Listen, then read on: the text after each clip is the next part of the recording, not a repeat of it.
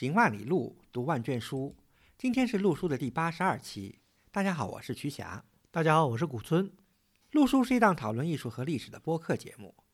我们追求行知合一的学习体验，行路读书，知其然更知其所以然。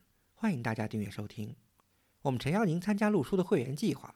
您的加入能让我们行得更远，读得更多。有关会员计划的详情，请访问陆书八八点 com 斜杠 member。陆书之友微店是购买会员计划和会员通讯的主要渠道。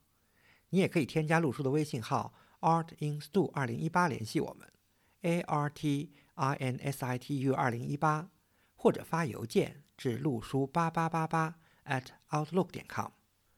我们今天的节目呢，从一则展讯说起啊。深圳博物馆从去年年底的十二月三十号开始呢，有一个新的展览。还颇引人眼球，跟龙门石窟合办的，名字呢有点绕口啊，叫“新刊意义翠微边”。曲霞，你知道这个“新刊意义翠微边”是有什么出处吗？哦，我不知道。啊，这个查了一下呢，这“新刊意义翠微边”呢是唐代诗人宋之问的一首长诗啊。这首长诗的名字呢就叫《龙门应制》。宋之问是不是唐代比较早期的一个诗人啊？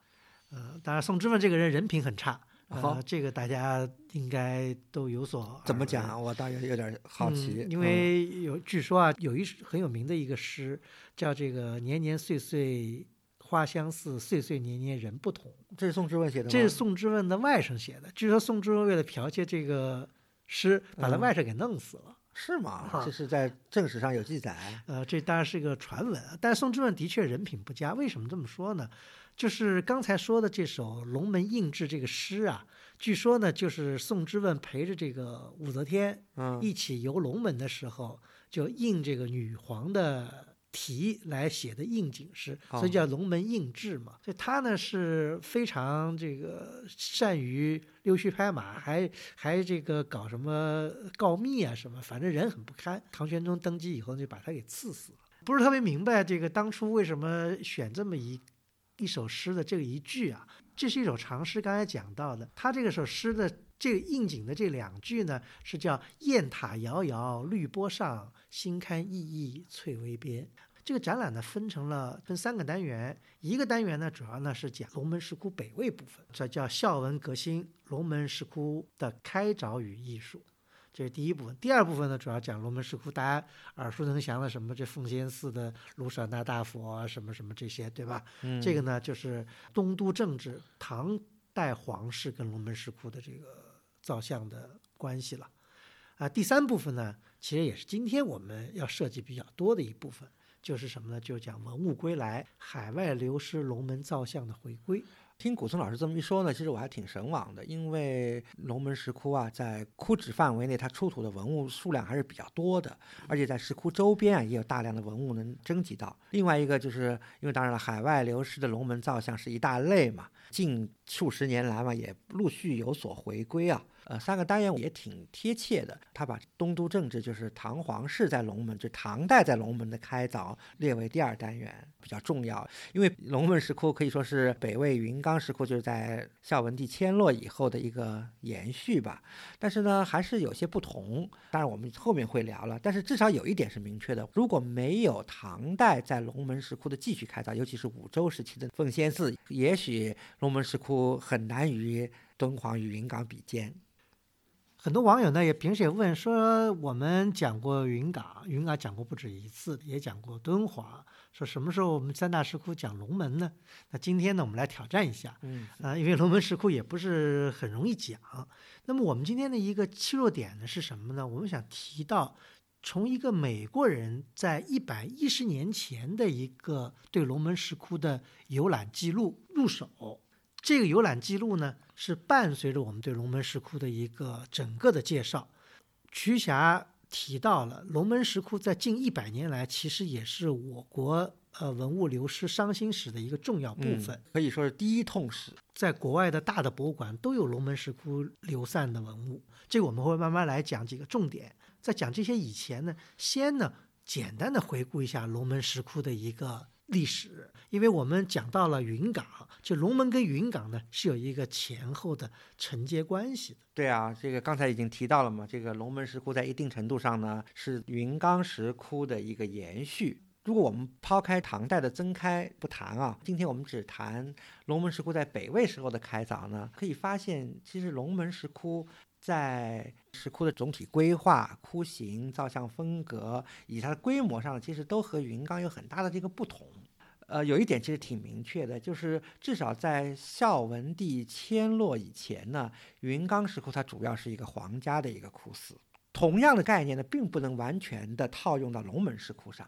怎么说呢？就是龙门石窟确实也有北魏的这个皇家营建，但是我们根据现在的遗迹以及根据文献资料可以证实的，就是龙门石窟的北魏皇家营建很可能仅限于宾阳洞、宾阳三洞，就是宾阳中洞、宾阳南洞和宾阳北洞。只有宾阳中洞是基本开完了，而南洞和北洞呢，只是把窟形开出来，里头的造像基本上是唐代以后增开的。嗯，北魏从六世纪初五百多年，一直到五百二十几年河阴之变之前，龙门石窟开凿还是挺多的。但是应该说，它的绝大部分都是当时的一些贵胄啊，甚至对庶民开放的。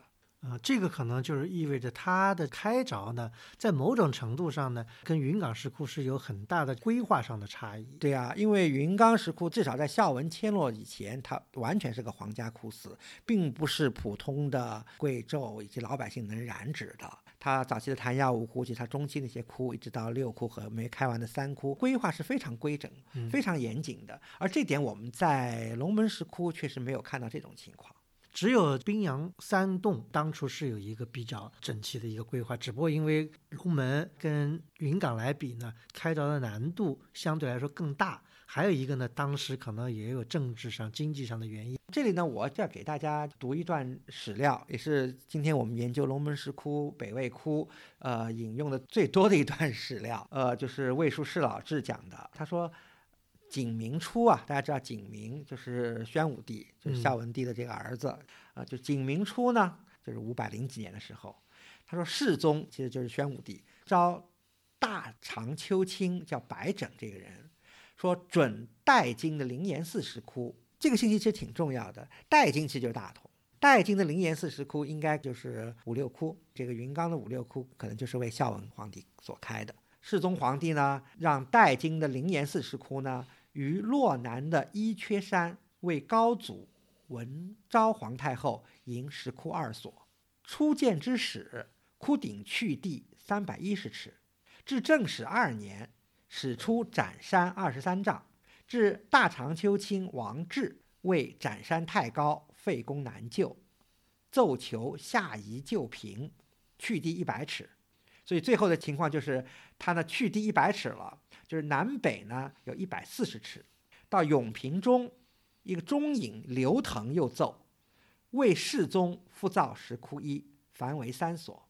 从景明元年至正光四年六月以前，用工一共是八十万二千三百六十六。这段文献啊，虽然这个文字比较短，但是信息还是很多的。嗯，他至少讲了几个信息，一个就是是在景明初年，就是世宗刚继位的时候，他为他的父亲和皇太后开两座石窟。北魏皇室有开双窟的特点，一个是为皇帝开的，一个是为皇后开的。今天我们一般认为。宾阳中洞和它南侧的宾阳南洞，这个龙门有西山和东山嘛？它的北魏窟主要是在西山，窟门都是面东的，所以宾阳中洞和宾阳南洞呢，就是为孝文帝和他文昭皇后所开的，规划还是比较宏伟的。嗯，说是去地三百一十尺呢。到了正十二年才展出二十三丈，只是大概开了大概三分之二的样子。即使在这个情况，就是比设计的少开了三分之一。然后当时监工的大臣还说这个难度太大，不好开，然后继续缩减规模。最后就是到了距地一百尺，南北一百四十丈，其实也就是今天我们看到的宾阳中洞和南洞的高和宽的规模。到了世宗晚期了，然后又一个中影，这个刘腾又奏说是我们在为世宗。也再造一所，就是一共和凡三所嘛，这就是我们今天看到宾阳中洞、南洞和北洞的开凿的这个缘由。